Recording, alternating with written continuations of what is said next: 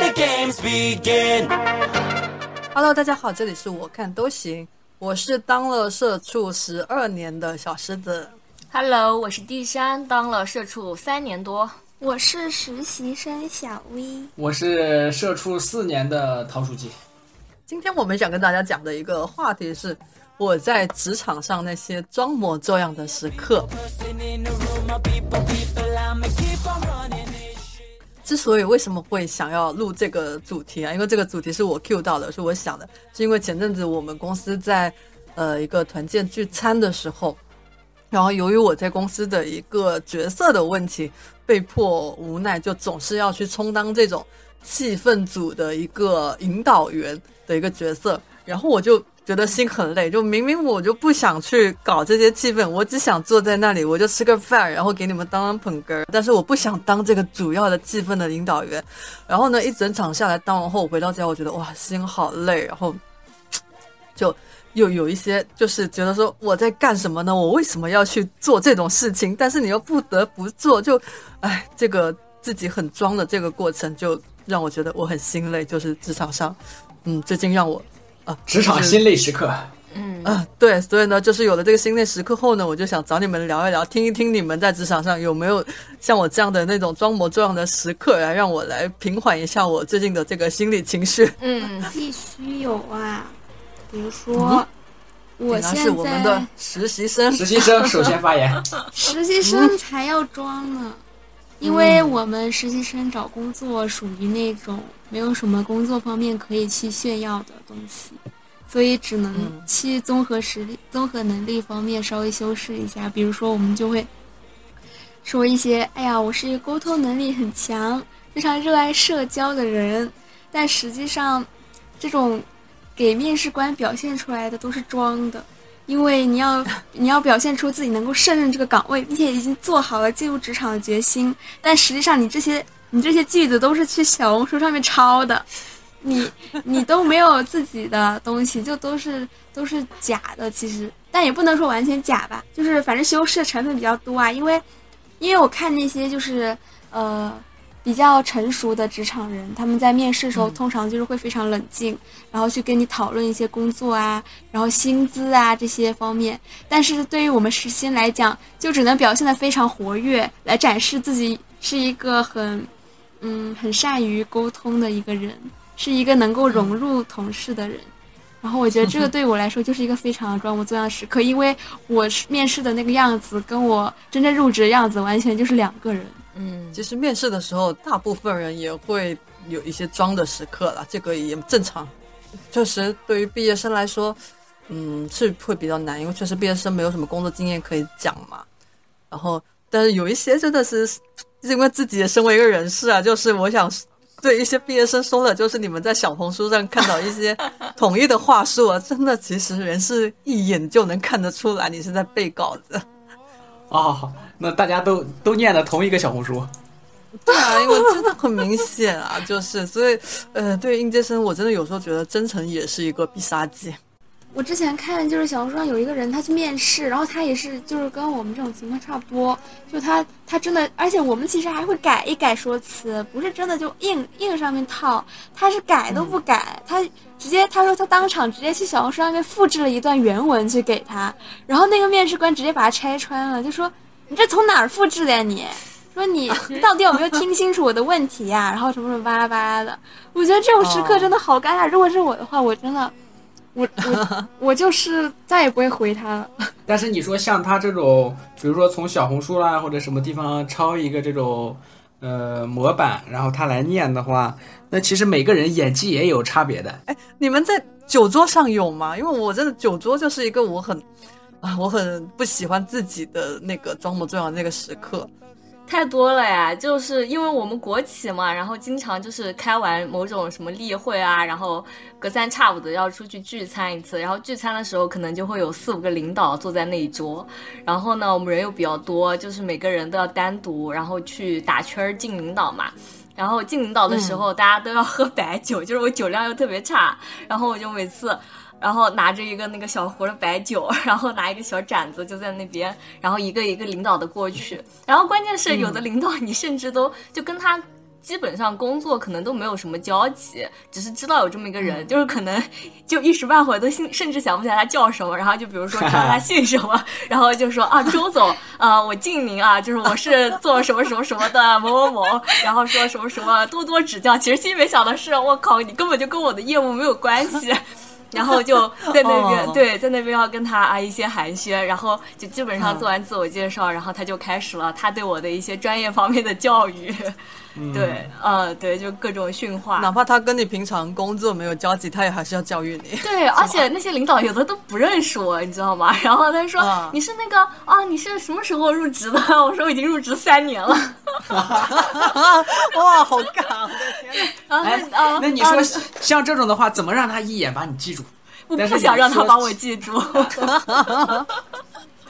爱人只想当个小透明。对啊，就是记住了之后，你在什么坐电梯的时候，你想你跟领导两个人坐在电梯里面，如果他不认识你，你还不用跟他说话；如果他认识你，还要跟他寒暄几句，就很很尴尬呀。嗯，哦，电梯也是一个，在电梯里面遇到领导，也真的是一个很尴尬的事情，对真啊的。，然后哦就反正就打圈嘛，然后就对着领导，然后就是听着训话。然后我刚开始入职的时候就不懂事儿，因为那时候就是实在是白酒太难喝了，然后我就以水代酒。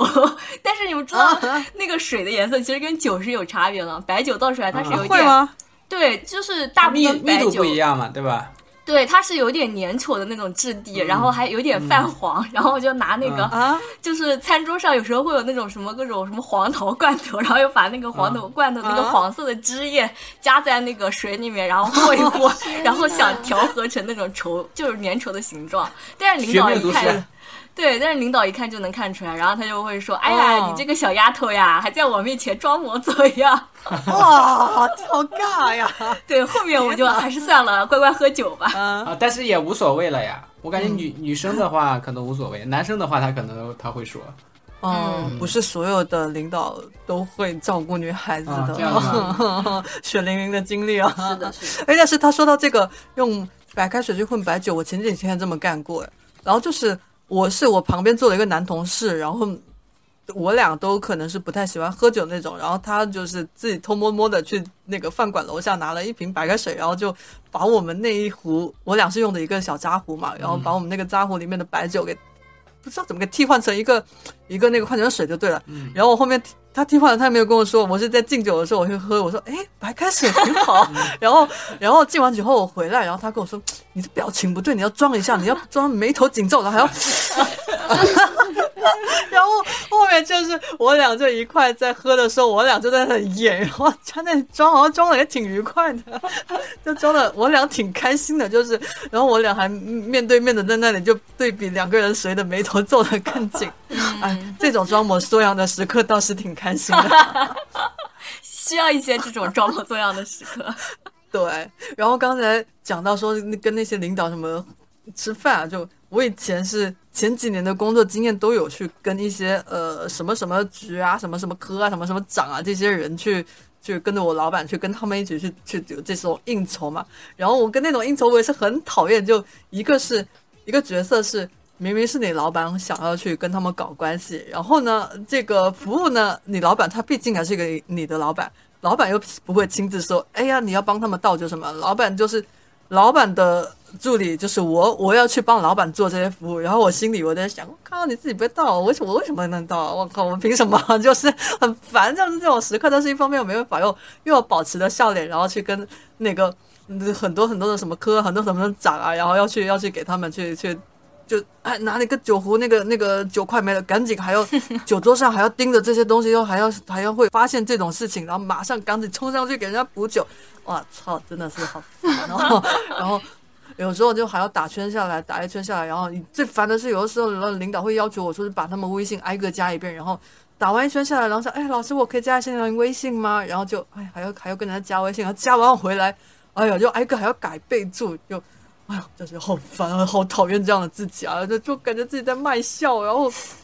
嗯，装就一个很讨厌的自己，嗯，注定我这辈子就成不了大事儿。我这种人，就不是很会来事儿的那种。对观众朋友们，不，听众朋友们可能不知道，我们刚刚录了一遍了，就有人那个麦忘记录了啊是我但是我这段话，我这段话现在再讲第二遍的时候，我还是好心痛，还是非常发自肺腑。对，还是非常发自肺腑，还是很讨厌那个自己，好心痛啊！就虽然。呃，可能人家在一些社会地位上是比你高很多，但是我觉得你高就是高，那关我屁事呢？我我一个小市民，我就活在我小市民那种 圈子里，我也活得好好的，我为什么要来捧你？我为什么要给你倒酒？我为什么要在你面前卖我的笑容？哇，听得出来是很很生气了，很生气，非常生气。对，然后有些时候就局一多的时候，然后就嗯，老板跟你说，哎，这个是什么什么什么什么长，这个是什么什么科，哇，哪记得住啊？真的是，然后。到那会儿，后面我学会了一个方法，叫逢人就叫老师。哎，老师你好，来，老师老师什么？就一句老师搞定千万人。哎，一句老师走天下，职场小技巧。好的，get。像我们，其实我们之前刚开始在设计院的时候，我们也有这种可能这种，嗯，反正叫团建吧。团建的话，就是可能，但是我们团建的话，可能不是专门和那种。呃，领导吃饭可能就是我们一个所的，然后顶多最大的官儿就是我们的所长，所以但是所长呢，其实也没有很大的官架子嘛，所以相对来说还是比较好相处的。但是我们刚开始就是聚餐的时候啊，就是 因为你刚到这个公司嘛，刚到这个公司，可能作为这个小辈的话，呃，可能这个边上这个同事敬你酒的话，呃，可能你就得喝嘛。就得喝，然后刚开始的时候，因为那会儿相当于是怎么说呢？是刚入职，刚入职的第一次团建，然后反正那次是个中秋节吧，还是什么节？然后呃，因为之前在学校里的时候，可能在学校里的时候，呃，也喝酒嘛，也喝酒的话，但是因为我在北方上的学，然后班上也有南方的同学，然后可能当时就觉得这个南方的同学不太能喝。因为可能 可能只是那个南方同学不能喝吧，不能喝，然后刚好他就是我们班上同学基本上大部分都是北方的，然后呢又属我们宿舍最能喝，然后我们宿舍最能喝的呢，可能呃相对来说啊，对不不是我不是我是另一个人，就是反正我们几个可能我们宿舍六个人吧，六个人可能四个人是这种喝酒的主力军，然后我们宿舍比较能喝，这个就已经在呃整个专业吧，可能都有点名气了。嗯，然后当时我们把那个南方同学，呃，喝的，然后那个南方同学就说你们北方人真能喝，真能喝什么的。然后当时给我留下一个普遍的印象，就是说可能这个，呃，南方人不太能喝。嗯。然后结果到了第，就是我们入职以后第一次团建的时候，啊，直接了是吧？直接把我惊呆了。他们喝白酒拿那个红酒杯喝，然后红酒杯，然后灌的那个白酒还是满满的一杯。然后他过来和你碰酒的时候，他说干。他说干，他说干，然后然后他咕嘟咕嘟那一大杯的白酒就咕嘟咕嘟就喝下去了，然后把我惊呆了。哎，他是你们职场的前辈，还是说跟你一样是新人？前辈，前辈。哦，前辈。哦，那就很难办了呀。对，那就很难办了。然后，但是呢，就是这个南方人不太能喝的这个固有印象一直在我脑海里，所以我觉得可能这样喝也没什么事儿吧。可能大家都是这么喝，我觉得也没啥事儿。然后刚好那会儿就是。呃，他要去灌我师傅嘛，灌醉我师傅。然后我，然后好像他们之前我不知道听谁说，说我师傅这个酒量不太好。那当时这个这个这个这个装的这个属性就出来了，我就觉得这个这个刚入职场，这跟师傅学东西，你必须要为师傅做点什么东西。然后当时我就打我，我说，哎呦，我懂，我懂。我说，我说哥，别别这样，我说来，咱俩喝。然后咕嘟咕嘟就喝了。然后刚开始和他干了第一杯，干了第一杯，我觉得可能也没什么事吧。然后。然后后来，然后我就主动去找他去了。我说：“来，再干一杯。”我咕嘟咕嘟又喝了一杯。喝完第二杯之后，我觉得头有点晕，我就坐到那个椅子上了。坐了椅子上，然后等我再睁开眼的时候，就已经躺了那个医院那个床上了。啊，这么严重？对，还好了，还好了，只是那会儿可能喝多了吧，喝晕了。喝晕了之后，然后他们，呃，他们觉得就是可能这个，呃，那会儿在吐嘛，可能呃喝多了在吐，然后他们觉得可能这样下去也不是个事儿，然后就把我送到医院去了。其实也没事儿，然后挂了点点滴就出来了。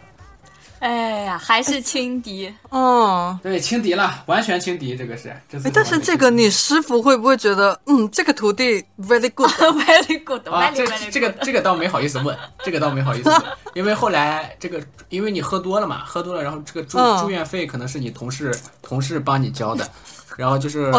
灌我喝酒的那个同事帮我交的，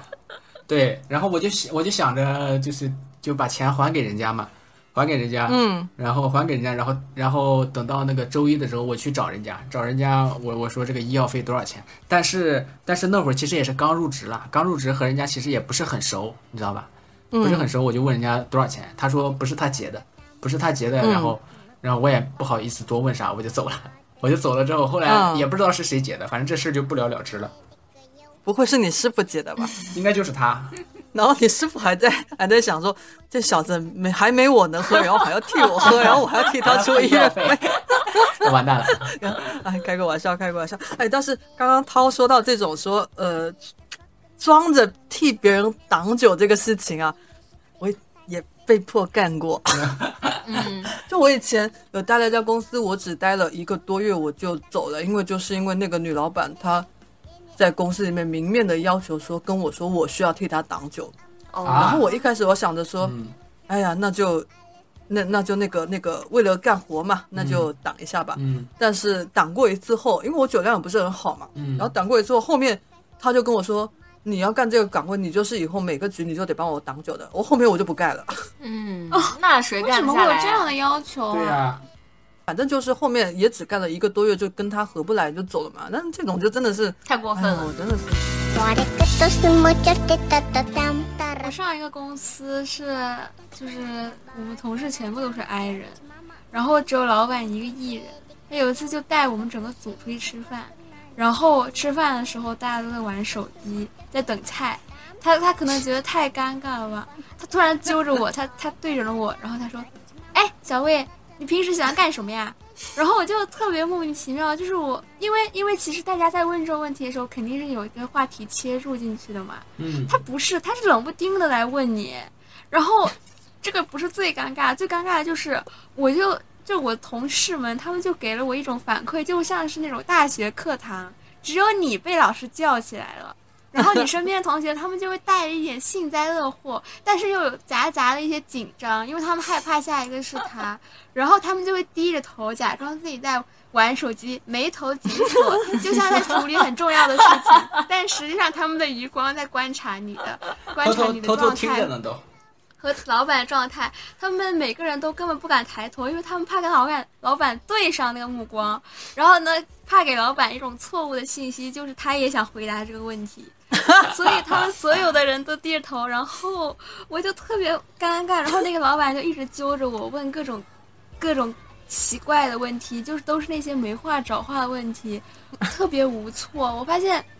就是在这样的一个场合，如果大家都是 I 人，只有一个 E 人的话，就是一个很地狱的一个情情况。因为那个 E 人他一定也觉得尴尬，但他作为一个 E 人，他就哦他就特别想活跃一下气氛，嗯但是他没有想到，就是我们 I 人是不吃这套。我感觉啊，我不知道是不是啊，就我身为艺人，我是很害怕那种安静的时刻，嗯，就我会觉得安静，就是就尤其是尴尬。对嗯，但我跟熟的朋友倒不会啊，因为嗯嗯嗯那个是另外一回事，但是跟那种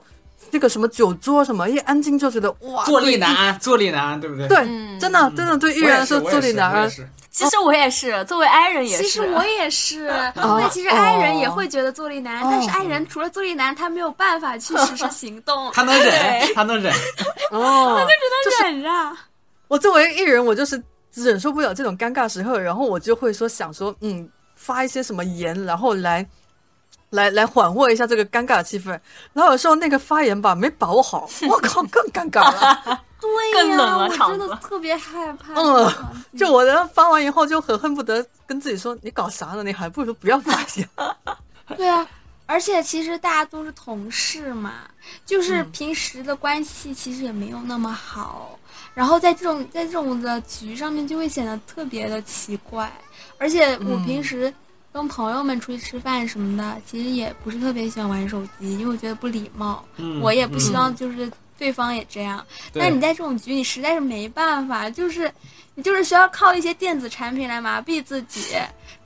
所以就是，而且大家都玩，你你如果什么都不干的话，就容易被老板抓住。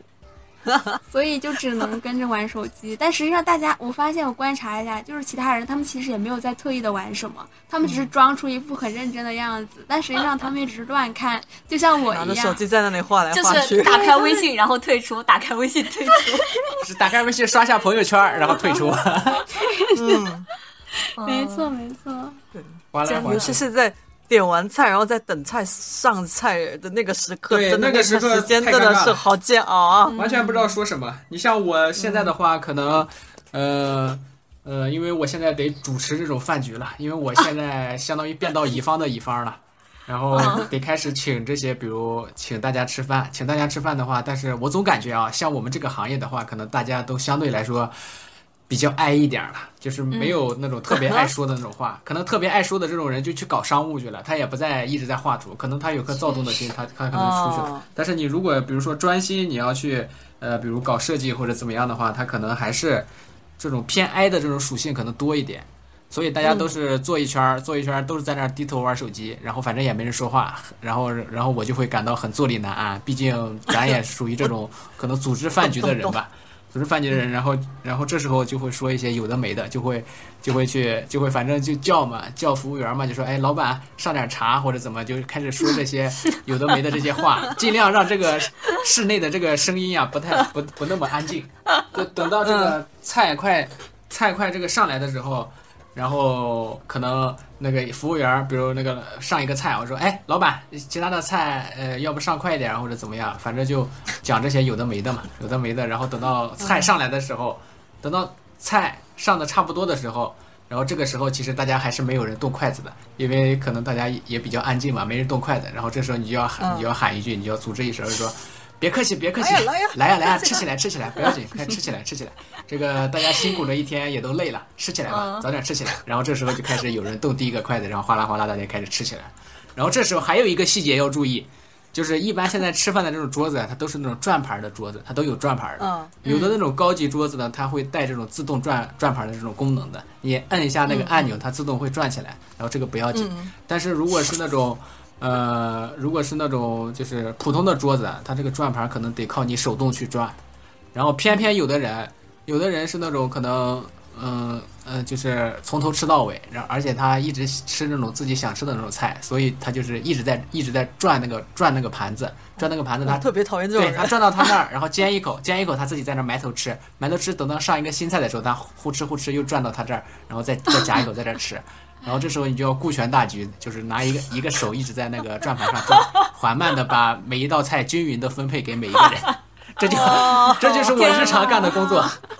你好贴心啊！我掏出记越来跟你掏书记这个名字越来越般配了。不是你这个是技术岗啊。技术岗，左手在转转盘，然后右手右手在夹菜，就这哼哧哼哧。嘴巴里面还要招呼大家赶紧吃啊！别对，赶紧吃，别客气，别客气。哎呀，吕工，别吃那粉条了，吃点肉，这肉这么多呢，别客气，别客气，吃起来，吃起来，不要紧，吃起来，吃起来。然后反正吃嘛，哼哧哼哧，吃的差不多了之后，嗯、因为这个饭桌可能百分之八十都是 i 人，大家可能都自己自己吃自己的。你可能就是对我来说，你和他们这个交流啊，可能都是这种短暂性的，可能只能交流个一两句。你比如说，就可能问一下，哎，你这个毕业几年了？他说啊，毕业三年了。然后这个这个就没有下文了。然后，然后要么给他说，哎，你今天早上几点出门的？他说，哎，我早上九点就出来了。然后也没有下文了，就是这种交流就很短暂，就是说，哎呃，和这种可能大部分百分之八十的人可能是这样，但是，但是始终会有那么一两个人，然后他会就是说，他可能见的这种场面也多了，他也会应和你，就是反正他也会找，嗯，有事没事找一些话题和你聊，然后反正你也会有有事没事随便找点话题和他聊，反正就是就是这个话题的这个氛围啊，主要就是靠我们这两个人在这儿聊，在这儿聊的话，起码这个整个餐桌上它会有一点声音的。只要我是觉得，至少如果会有一点声音的话，整个场面就不会尬。其他人你随便吃，你爱吃啥吃啥。但是但是这个餐桌上要有声音，如果没有声音的话，我总觉得是有点尴尬。但是你也能感觉到那个人他明显也是在就是在装嘛，在那个应和你，他也和你说一些有的没的，他就会说，哎呀，我们他比如他就会说什么，哎呀，我们公司呃，比如说在上海有分公司，在什么青海有分公司，我们公司呃就是会做什么样什么样的业务了。其实我也不爱听这些，但是但是 但是还是会对应和的说，嗯哎呀，那你们这公司这业务范围是真的广，你们公司是真的厉害。你知道，在今年这个行情啊不太好的这种情况下，你们这种做专做精这种感觉就特别对，特别对。这句话我真的今年听了好多，就是在这种这种折商务应酬上的时候说，哎呀，今年这个行情不太好啊，你们公司对对这样这样，哇，这句话我听太多了，我可能是真的行情好有不太好。画面感。对，真的行情不太好。然后他们也说，他们说对，是，他说我们这个老板啊，他这个呃，这个这个思考的这个方向一直是对的，我们就一直做，比如说 做这种光伏，做这么电子产品，我们深耕了很多年。但是像我们现在这种，呃，每个公司啊，它其实还是有这种细分的这个范围的。比如像我们上海的分公司，我们主要就是做光伏，然后我们现在有多少多少人，反正就开始说这些乱七八糟的，然后有的没的，有的没的，然后我开始说，我开始说我们公司嘛，对，就就聊这些。其实我觉得也贼没意思，但是反正就聊这些，就是起码话题有些声音嘛，嗯。嗯，哎，那你在这个时候你，你也是多少有些装的成分在嘛？你装的时候，你的心情是怎样的？或者是你事后的心情是怎样？因为我通常会是事后就很恶心，哦，我我很恶心我装的那个自己。哦，那我可能更多的是感觉到，我靠，这个话题终于聊下去了，终于有这个能对接上了，能衔接上了，哦至少不那么尬，终于找，终于好不容易，终于找到个话题了。那你们在饭局结束后会有那种啊，终于卸下了这个重担的感觉吗？哎，有啊，啊，这会啊太爽了啊，那个饭局结束的太爽了。啊，是的，那我每次就这种局结束后，我就觉得哇，我真的想结束后，我第一时间拔腿就跑的那种。对我感觉这种饭局一般就是可能你吃一个小时，基本上就菜都已经吃的差不多了，然后接下来大家就是啊开始喝酒，吹牛逼环节，对，然后就是我基本上是每隔十分钟会看一下手手机，怎么还没结束？嗯怎么还没结束？有时候跟一某一些老男人喝那个那个那个那个在尬聊的这个环节，这些老男人很多就很喜欢开始聊政治。这个这个我就不怎么喜欢去关心政治，然后也不了解什么国内啊、国外、国内外这些政治的话题的人物。然后有时候你看着后，你听他们讲，然后哇，就不知道怎么回应，你知道吗？就你想融入这个话题，你也融入不进去，因为你没有那个知识储备。然后这个时候你只能嗯，可能。逼着自己嘴扬起两个嘴角啊，然后在那嗯嗯嗯微微点点头，微微笑的嗯有道理，对对对啊，啊、而且我总感觉这种政治性的这种话题啊，他一旦开了口，他这个就停不下来了。他总是有好多这种新的想法，然后反正在那讲来讲去，讲来讲去，讲来讲去，把你自己都绕晕了。我靠，这这就是他很爱输出这些东西。对。对我感觉他们每个人都可以去国务院当那个发言大使，当个智囊团什么的，嗯，对对是的，就是我前公司也是我谈离职嘛，然后可能就是要处理一些交接的一些内容。我那个老板他就特别喜欢跟你聊一些，就是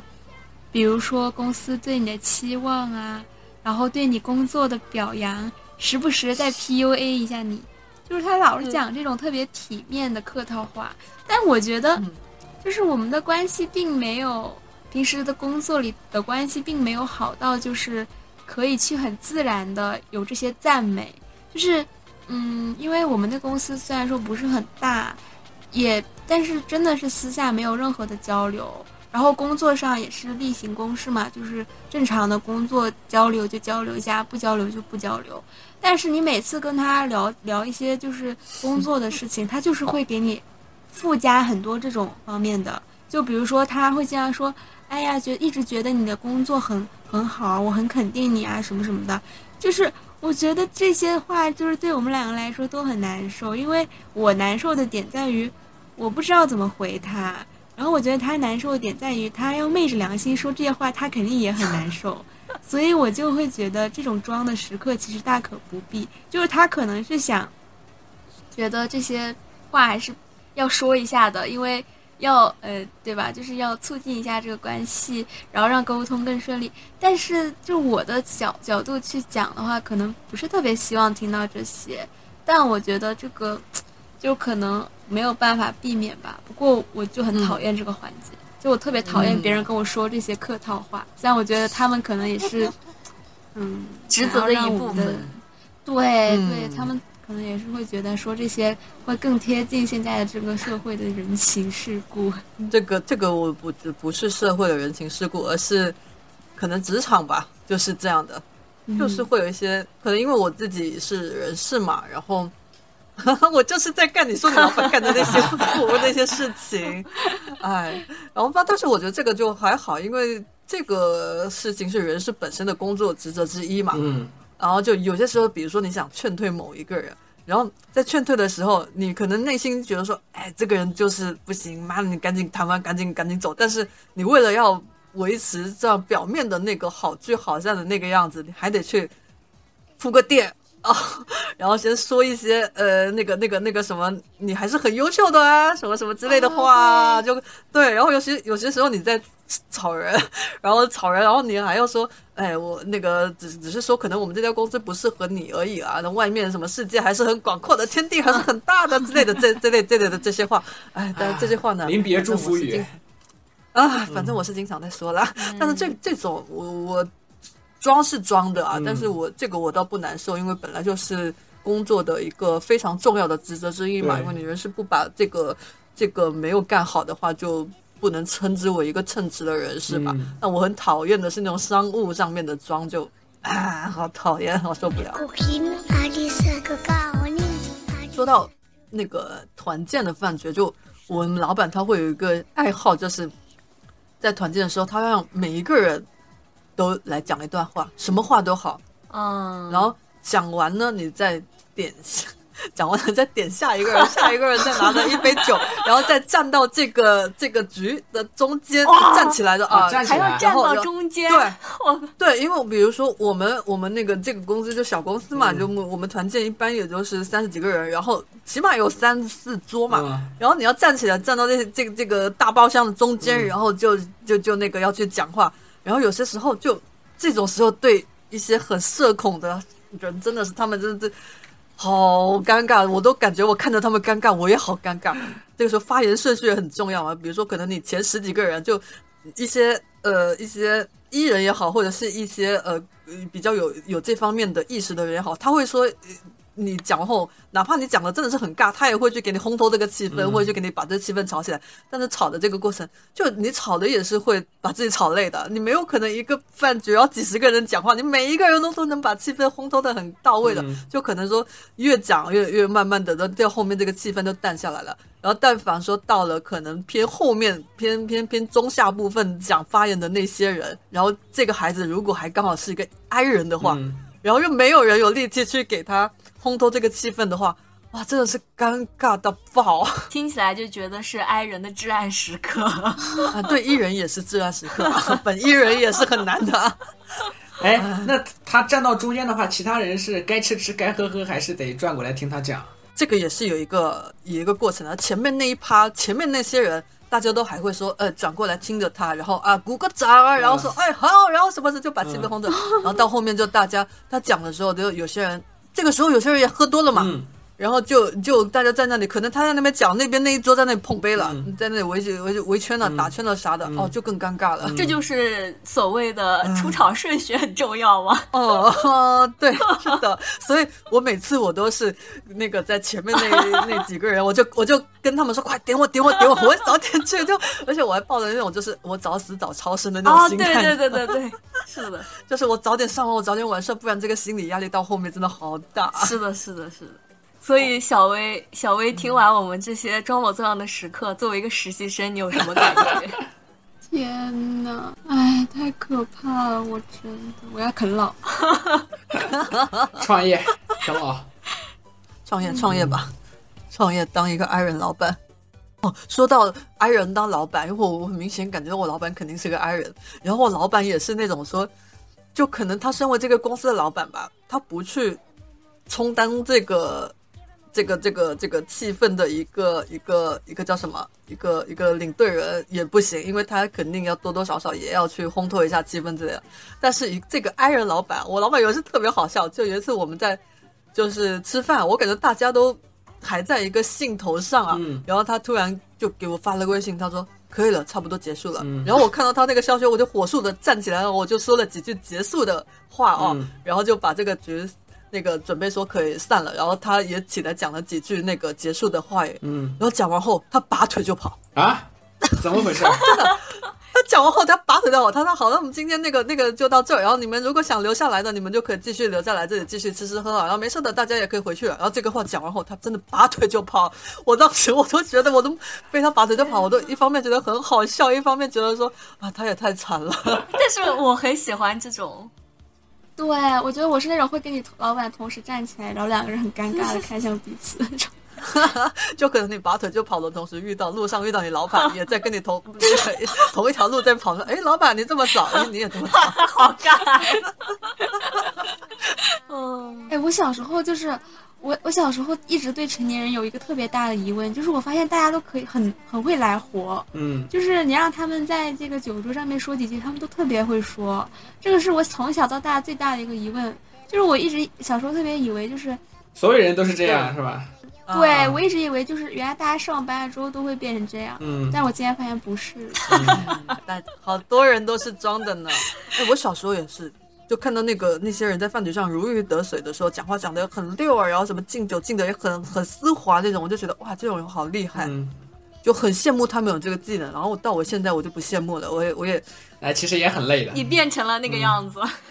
呃，我我也还好，这我也没有那么丝滑，又我也没有那么丝滑，真的，有时候我讲完我自己也觉得很尴尬。但是我现在就不羡慕他们有那种技能，我觉得说，哎，反正能学就学，不不能学吧，也就就那样，拉倒对，是的，就拉倒吧。嗯，哎，这才是被社会毒打出来的技能。嗯，哎，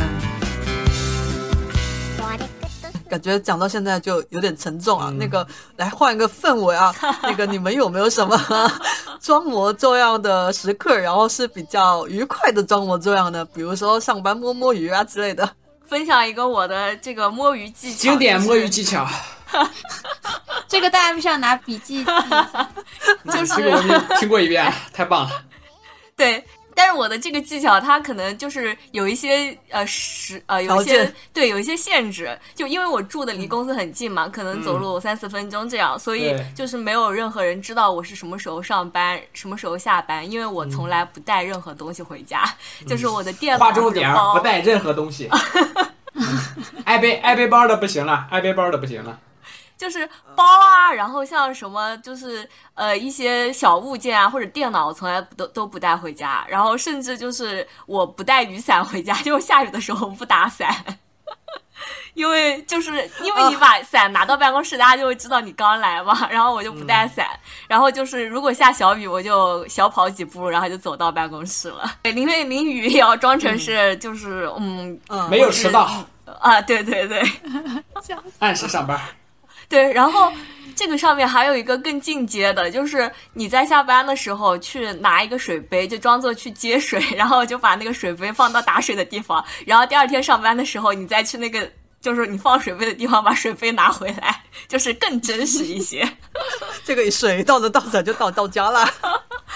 天呐，我真的要好好的向你学习。然后就是像下班的时候嘛，就是周五的时候，一般大家不都是很想就是很快的下班嘛。然后我们是正常是五点钟下班，但是你如果五点钟走呢，就领导可能会说你。然后我一般周五的时候如果不忙，我都是基本上四点多，然后我就开始整理我那个东西，然后就把一些需要呃邮寄的文件全部都放在周五去邮寄，然后可能就提前个十分钟二十分钟，我就拿着我的那个文件，然后装在档案袋里面，然后我就提前走了，然后邮寄完后我就回家了。电脑也从来不关啊，对，电脑是从来不关的，啊，这个是个重点。是个重点。大家好像都不关，就是因为大家都会呃可能回家要远程处理一些东西嘛，所以基本上大家都不关的。啊，所以半夜三点的时候，你们那个电脑都在跳，鼠标指着 有可能 有可能，但是对于我是不存在的。这个故事听起来就好像感觉每天上班都跟什么间谍一样，特工，没有消息的就来了，然后突然不知道什么时候的他就不见了。，对哎，你的同事们知道你就住在公司对面吗？他们知道啊，哎，那就是领导会不会因为你这么近，反而就是可能时不时有什么事就喊你过来加加班啊啥的呀？我觉得这就是要训练他们，就是培养出来一种 主动训练老板。对，要教育老板，就是教育领导。就是你培养出来下班就是不回消息，就是呃，只要是不是十万火急，比如说一个电话直接打给你，就是他非说、微信发消息你都不回，慢慢的他就习惯了你下班是不工作这个状态，就好像也不怎么会找我。嗯，哦，挺好的，这个很好的向上管理体。对，然后我他们不是都说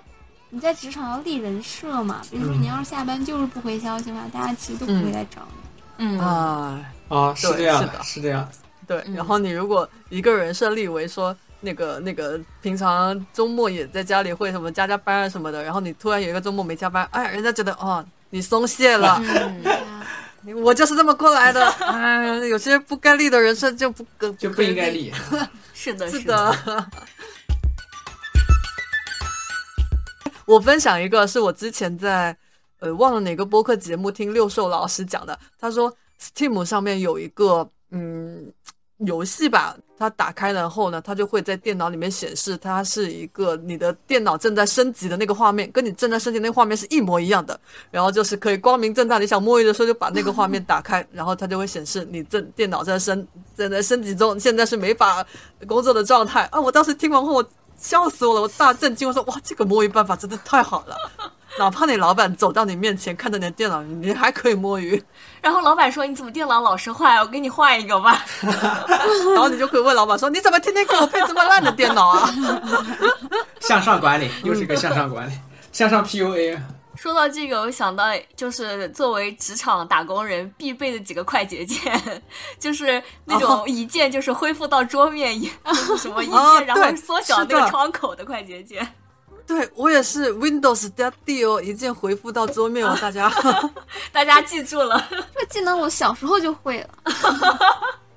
多小啊？请问？我小学的时候，为了玩电脑，我就骗我妈妈说我要查资料。然后我每次在我妈妈出去的时候，我就开始玩游戏。然后我妈一回来，我就迅速的调到那个很丑资料的页面 嗯，开始装。哦，嗯，嗯，我是很讨厌在职场上，然后有人站在突然惊现在你电脑后面。嗯就明明你有时候你是在忙啊，嗯那个没有在摸鱼，但是也是很讨厌这种感觉，就不喜欢屏幕被人看到。嗯然后我就养成这个习惯，有人惊现在你后面的话，我马上就切换到桌面，嗯，我干啥我都不给你看见。啊我也是。啊，还有什么摸鱼小技巧呢？那就必须提到带薪拉屎。啊啊！哎，这个太有发言权了，我靠，这个 这个每次太有发言哎权我，你经常干这种事吗不是？经常摸鱼的时候就是去厕所，我觉得这个厕所就是这个摸鱼的主战场，我觉得。确实，哎，可是，在厕所，要要是有味儿是这吧？个话，不是话是说带薪拉屎嘛？啊那你问拉不出来，那你在厕所摸鱼怎么摸的？硬坐吗？就玩玩手机机啊啊，就玩手机，反正坐那玩手机嘛，反正。然后，对，以前我们就是，以前我和我室友啊，我室友呃和我一个公司的，然后我们也是一个所的，然后我俩又住一块儿。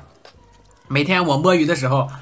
早上比如说站到那个坑位了，站到坑位，比如我们给那个坑位排了个号，一号、二号、三号，我蹲到，比如说我我去三号，我去三号了之后，然后通常一二号的人都是满的嘛。然后那个这时候我室友就给我发消息，他说迅速观察敌情，我说明白明白。然后等到那个 二号，比如说二号或者二号或者一号的时候，突然就听到那个门开的声音，我知道有人出去了，我就跟他说速来速来，二号空门一空。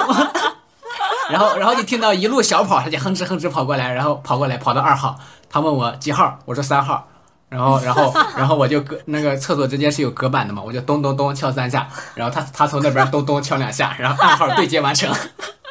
然后我俩就在那就在那儿摸摸鱼，摸一会儿之后，然后再回去。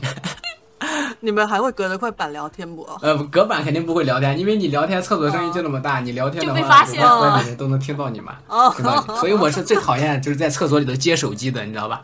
嗯，就是总感觉在厕所里头接手机，你一打打开电话，然后大家就知道哦，三号坑位是谁，什么二号坑位是谁，哦大家一听声音就听出来了。所以我我反正是最讨厌接手机的。然后我们通常就是敲木板，敲木板来对暗号。刚刚说到那个，我回家，然后不是有时候会把我文件放在档案袋里面，然后就直接拿走啊。就我看一个短视频嘛，就是说我的那个情况就是我你就是我下班的情况是我不用带任何东西嘛，但是如果大家需要呃有什么电脑啊或者什么东西，就是一定要要带回去，但是又不想被发现是带着包走的，就是有一些东西可以供大家 选择，就是档案袋是其中一个，就是档案袋那大小，就是你可以把你的钥匙啊、手机啊、耳机啊什么东西全装在里面。哦，嗯，对，然后呢，如果你的东西稍微多一点的话，你可以就是拿那个呃外卖的袋子，或者什么就是呃买的那种奶茶的，或者那种什么袋子，就是那种。假装去倒垃圾。对对对，假装去倒垃圾，然后把你电脑放在里面，然后就拿走。哈 哦，哇，大家为了摸鱼也是太拼了，太拼了。可以的，可以的，太拼了，太拼了。那我再分享一个我的摸鱼的神器吧，就是一个叫做 Reader 的软件，就是那个软件可以用来看小说。就是你在网上下的小说嗯导在那个软件里面，然后它那个软件可以隐藏边框，一键隐隐藏边框，然后可以调嗯它的那个、呃字体啊，然后行间距啊、格式啊什么的，你就把那个呃软件就放在你的 Word 上面，然后就可以天衣无缝，嗯 对，就可以看小说。哦，就是他那个隐藏的程度，就是有一个人站在你后面，他不仔细看你在看什么，他都不知道你在看小说。然后我就是有一周特别闲的时候，一周看了三本书。这个效率也真的是极其高。我觉得我再怎么闲，我一周也看不了三本书。我那个这个同等的有一个微信读书是有网页版的，嗯我也干过同样的事情，然后就可以让大家以为你在网上找资料啊什么的。嗯，而且我感觉这种摸鱼看书的时候效率贼高。对对对，是的，是的，会逼着自己说快点快点，我要抓紧这个时间，哦然后对对赶紧对看啊，对对对，会有那种嗯刺激的心情。嗯啊，难怪一周能看三本书，原来是这样。呃，买一个那种防窥的那种吧，就是它现在防窥电脑屏是吗？对，防窥那个膜，它现在已经做的特别高级了。它现在真的是，你、嗯你不正你正面估计都不是特别看得清，如离远了。很多年前我们有一个同事就买了那种，但是反而就是你贴一个那么明显的防窥膜在那个屏幕上，就会让人感觉你就是天天在摸鱼。欲盖弥彰。哦，那你说的这个好像也有道理耶。但是我记得好像其实一开始大家买这个膜不是为了摸鱼，就是他们有些人就是不想让别人看自己的电脑。对，可能有些时候聊微信啊什么的，就不太想让人家看见。嗯，对对对，哎，其实有的时候我也是想买一个那个防窥的，因为我觉得，就是我很讨厌那种，我感觉我确实有点被害妄想，我总感觉别人会看我的手机什么的，就是特别是在地铁上玩手机的时候，老是觉得别人在盯着你的手机看，啊然后导致我有时候都不喜欢在地铁上玩手机，就是手机也有防窥膜呀。哎，你说到这儿，嗯。上次一个小孩贼讨厌，小孩从这个车厢左边走到右边，然后从头走到尾，他就挨个看每个人的手机挨个看每个人手哇，机。好我靠贱！神经我我发啊！现他了，我靠然后他过来的时候，我就把手机一关，我就盯着他看，然后他也盯着我看，看了一秒钟，他就自己走了。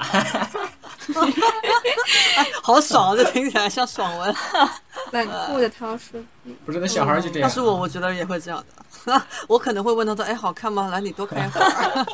要不给你玩？那小孩送你吧。可能一把就抢走了。刚刚我们都在讲可能我们自己的装模作样的时刻，你们有没有什么就是同事的装模作样的时刻，让你是觉得说很讨厌，或者是觉得说哇他装的好厉害啊这种感觉？这样的同事有没有？就是我有一个比较搞笑的，但是我觉得他这个装的，就是应该挺多人都做过吧。就是我边上工位的一个同事，然后我就经常听到他打那个业主的电话，然后业主可能就催他要哦这两天马上要交一个什么报告啊或者什么东西，然后他就说我在出差，在哪哪，然后我现在在那个现场，在施工现场，我不方便，我要下周才能给你。然后他就坐在我边上，理直气壮的说这些，我感觉很搞笑。我有时候也会做这些事情。那基本上就很忙的时候，然后可能接到一些感觉这个电话也无关紧要，然后然后哎呀就会找一些，也不用找，我感觉我就下意识的说，呃，我现在很忙，你那个什么，我现在干嘛干嘛，你过两天再给我打吧，就是很下意识都就这样就讲出来了。嗯，哎哎，，那我感觉好像就是现在经常有那种，我不知道你们接没接过这种骚扰的电话，就是可能贷款啦，或者推销房子啦，或者乱七八糟这种电话。然后一打过来，我说：“哎，不好意思，开会呢，完了完了再说。我会，我会。”然后他说：“哎，不好意思哥，不好意思哥，呃，那我等一下给你打。”我说：“啊，行，好好。”然后就给他挂掉了。然后就顺便天天在开会顺，便设这个骚扰电话，现在就打不进来了。我也会啊，就是有的时候路上老是遇到那种给你推销的，我就会装作我很急的样子，我说我现在有很很重要的事情，没办法回你，拜拜，然后我就嗯飞快的走了。啊实际上我就是在那闲逛。哦，那我突然说到这个，我想到不是经常你可能去一些商场啊什么，然后里面会有一些人在地推嘛，就比如说什么，呃，美美，我们现在什么健身房啊，什么什么瑜伽啊，看一下之类的。嗯然后我一般我如果看到这样的话，我就会说，啊，我住的离这很远很远，我住在什么哦临安啊、临平啊之类的。然后然后对我说偶尔过来这边而已啊，不好意思啊，然后我就走了。啊，你好善良啊！实际上他就在我楼下。我我经常用这种招数，我经常会说我是来旅游的，嗯然后我会嗯说、我会说什么，就是哎，我不住在这里，我住的很远的地方，我是来找朋友的。嗯，哦，你们好善良，装我一般都是不需要，就很冷漠，不需要。我们是我们太窝囊了。哎，但但其实这种是最直接的啦，我跟你说，就是你直接给他说不需要，他可能就不缠你了。但是你要是支支吾吾或者怎么样的话，他就一直跟着你，一直跟着你。但其实你也不需要，就又又浪费他的时间，又浪费咱的时间。但是，但是我有的时候就明确讲了我不需要啊，他还是会来纠缠。我不知道是我拒绝的不够强势，还是怎么样，嗯，所以就后面我就开始找理由了，嗯就是编一些让他们没有办法去那个什么，但其实好像也没有必要哎，嗯就是对啊，是还没有必要，因为就就就我也我我我我有时候我经常觉得说我找这种理由其实是在安慰我自己，就是安慰自己说骗自己说啊你没有那么无情的拒绝了一个很辛苦的人，哦但实际上这个本质你还是拒绝了他，就是在骗自己而已。嗯对，嗯，好了，你们那个还有什么装模作样的同事吗？没有的话我要发大招了。啊，听你的，听你的，我要听大招。好，这个大招大招要开始了，大招展开了。对，有一个同事啊，就是不知道，我真的我到现在我搞不拎清他到底是装的呢，还是说他发自真心的，还是说他装到一定的境界了，就是让我都有点有点糊涂了，就是啊，这个同事吧，男性的啊。然后我老板也是男性的，然后有时候跟我老板经常会跟我老板出差，然后出差的时候他就是对我老板无微不至的体贴，会说在今天晚上，然后给老板发明天的一个天气预报怎么样，这个城市的天气预报，然后跟他说啊，明天的天气怎么样，你你一定要多穿两件衣服啊，不要感冒了之类的、嗯啊。然后到这里为止，我就觉得其实也还是正常嘛，就是一个比较体贴的下属嘛，这一步做的也是值得我们去学习的啊。呃，比如说像我们有时候开会，然后。呃，领导讲的话一讲多了啊，讲太多，然后领导自己也没带水杯进来啊，他会发消息给他的助理，让他助理给他老板倒倒一杯八十五度的白开水啊，然后那个送到老板就进来送进来这样子，然后以上的种种行为让我都觉得说，嗯，其实这些都是挺好的，就是很无微不至嘛，就是一个很体贴的下属啊，就都行。仔细想想也能理解。对，也能理解，就是你还没有觉得他那么舔，就是一个觉得说，嗯，很体贴。那身为老板，我觉得要是我，我也会很喜欢这种服务啊的。然后呢，直到最近发生了一件事，就是我老板前段时间骑车然后摔了，哎，他骑自行车还是摩托车？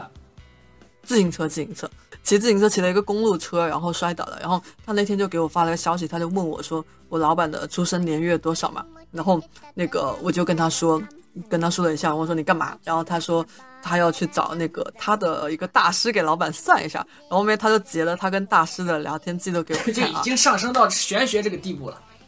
是的，真的。然后我翻了一下那个记录，念给你们看，就是他说他是给大师发三句话：某某师傅，我的领导，我的领导啊，某年某月某日出生，男的，上周骑车锻炼摔了啊，这是第二句话。第三句话是是不是运势不太好，还是要注意点啥？有没有什么可破？然后他发了这三个给我的时候，哇，我整个人都震惊了。我说，哇，你这境界也太高了吧！太高了，太高了。哎别太爱了，他别太爱啊。对，然后那个真的真的真的，我都已经怀疑到，哇，你是发自真心的吗？还是说你已经舔到这个程度了？就是我我都已经怀疑说，哇，你你你你到底是现在是在哪个境界了？我都 get 不到了，我都不懂了。就播在大后面就气层，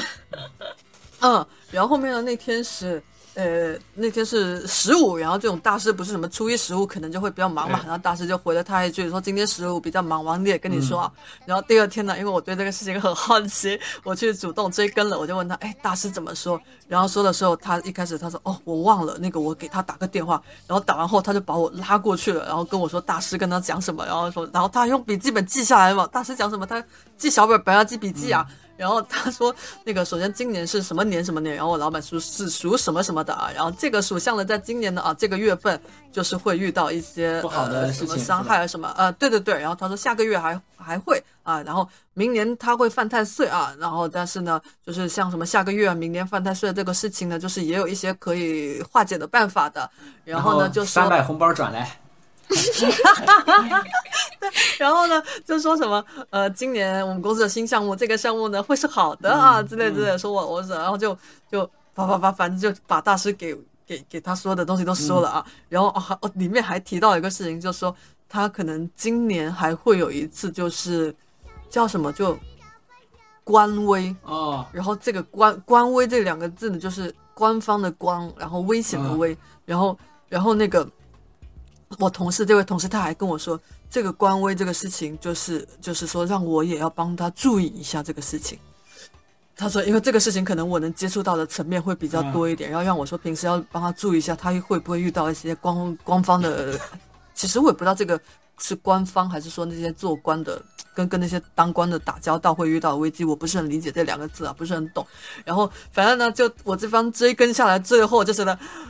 哇，我简直怀疑他下一秒就是真的就像涛书记说的，要三百块红包打过去要去帮他化解这个危机了，哇，境界太高了。而且我感觉他已经舔到这种地步，而且还要带着你一块儿舔，就是给你 跟你说，就是你要帮忙注意一下或者怎么。我感觉这个好像总感觉好像有点怪怪的，好像。他在点你，你们觉得是舔还是发自真心的？因为我真的说不好，因为这两个的度还真的是蛮妙的。这怎么可能是发自真心的呢？我也无法理解，对一个领导做到这种地步。但他真诚到让你真的是，又感觉他好像真的是发自真心，但是吧，又觉得说，好像又觉得说哪里怪怪的，又好像这又又哎呀，就很矛盾，就既感觉他发自真心，又感觉他甜，就啊，太太妙了，太高级了，这种。我们已经看不透了，已经说明他演的太好了。就超出我们这个认知范围了，已经。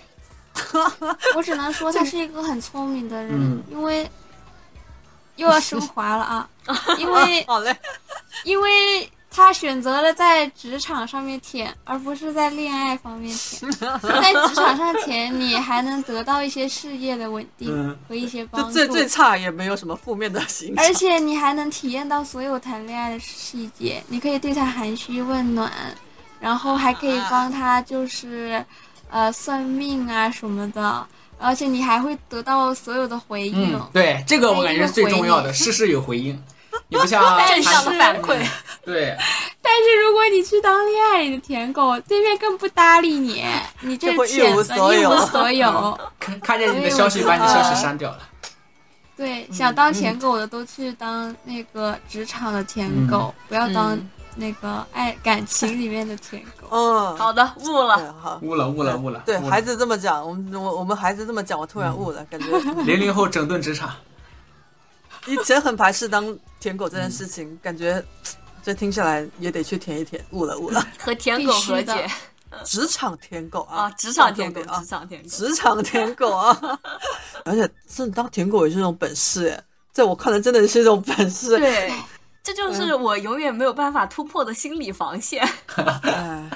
我也是他应。该他应该搞一个这种舔狗内训班，职场舔狗内训。然后他可能觉得在座的各位都是垃圾。但是他这种舔，他得持续的舔，嗯，不然的话，他如果就是有一天他突然不舔了，累了老板不舔了就是会觉得他这个人有点虚伪，老板觉得他不爱了，对，然后开始，对，哎呀，真的这样别说了，越说越奇怪。对啊，我感觉应该，老板作为这个亲历者，他应该是能感受到最明显的。其他人可能像你们应该感受的不是很明显。当你们觉得这个人怎么不舔的时候，老板肯定心里已经犯嘀咕两个月了。这个人怎么这态度突然冷下来？哦，你这么说就跟恋爱里面的 PUA 很像，就是对吧先对你很好，然后把你晾一会儿，然后再对你很好，你就会完全的死心塌地。我说这个剧情怎么这么这 么熟悉的剧情，又升？华了，又升华了。哇，这个小本本真应该记对，下来。然后 然后老板就会想，是不是给他的工资低了，还是给他的这个职位不高了哦，就开始犯嘀咕。当他越来越开始犯嘀咕的时候，说明他已经成功了就已，经赢了，他已经拿下老板了。哦，你已经把老板老板攻略了。嗯，哦，哇塞！突然哇，我感觉拨开了一层迷雾，懂了懂了。我感觉他的下一步应该是这样。天哪，那他好会啊，他好有心机啊！哎呀，这个只是我们在揣摩啦。哎呀，不要，后面是我们加造的啦。万一人家发自真心的呢？后面静观其变，看看他还有什么嗯路数，对我们都学习学，习。好，对，嗯，好的，实时给你们那个保持更新啊。好的，嗯，哎，说到舔狗啊，就是，呃，那个我我老板那辆公路车是最近才买的，然后他是因为我们同事有一个很喜欢骑车的一个同事，然后他去向那个同事去请经，然后问他公路车应该怎么买怎么买。那老板平时很喜欢运动嘛，然后呢，就那个那天买了辆公路车后就跟我那个同事去骑车，然后骑了一骑了后呢就摔了一跤，然后回来后呢我们就问那个同事老板怎么摔的，然后那个同事他这么讲，他说。他说：“因为那天骑了啊，因为老板可能刚学会这项运动，然后骑的不是很快，然后累了，然后他说他要去买瓶水，然后老板就跟他说：‘你先走，我一会追追上你。’然后他听了老板这个话后呢，他就先走了。然后老板去买完瓶水后回来，可能是他的配速太快了，老板为了跟上他太凶了嘛，然后结果就摔了一跤嘛。然后呢，他就跟我们说这个事儿，说的时候呢，我的另一个也是舔狗同事啊，他就在那教育他，他说，他说。”你就不应该让他自己去买瓶水，你就应该陪他去买水。然后我同事一本正经的在那里说：“他说，但是骑车这个事情啊，你配速不能低下来，你一旦低下来之后就怎么样怎么怎么怎么讲啊。”然后我同事在那里跟你说：“你要抓清，你要抓清楚重点，陪老板骑车，重点不是骑车，是陪老板。你这个意识你就不到位，把把我同事教育了一顿，我在旁边听得我笑死了。嗯，前期这个认知没到位。嗯。”是的，那个这个就是，嗯，你看裴老板骑车也是要装模作样，也是要装一装了，该装还是要装，不能真的是去骑车哦。嗯，哎，怎么今天最后这一趴竟然落在了如何舔老板呢？OK OK，行，那我们今天要么先就到这，好呀，好呀，好呀，好的好的，今天啊。来，从我们那个装模作样的职场开始啊，讲着讲的也乱七八糟。我们又贯彻我们播客一贯的那种很发散的思维啊，又讲了 很多跟主题好像也没有多大的关系的事情啊。OK，那我们今天呢就先跟大家分享到这儿。要如果说你身边有什么装模作样的同事，或者是你自己有什么装模作样的时刻，再或者是你有什么高级的摸鱼技巧，欢迎你在评论区里面留言告诉我们，让我们学习学习啊。嗯，好嘞，那我们下期再见。拜拜拜拜拜拜。该配合你演出的我演视而不见，再逼一个最爱你的人即兴表演。什么时候我们开始收起了底线？顺应时代的改变，看那些拙劣。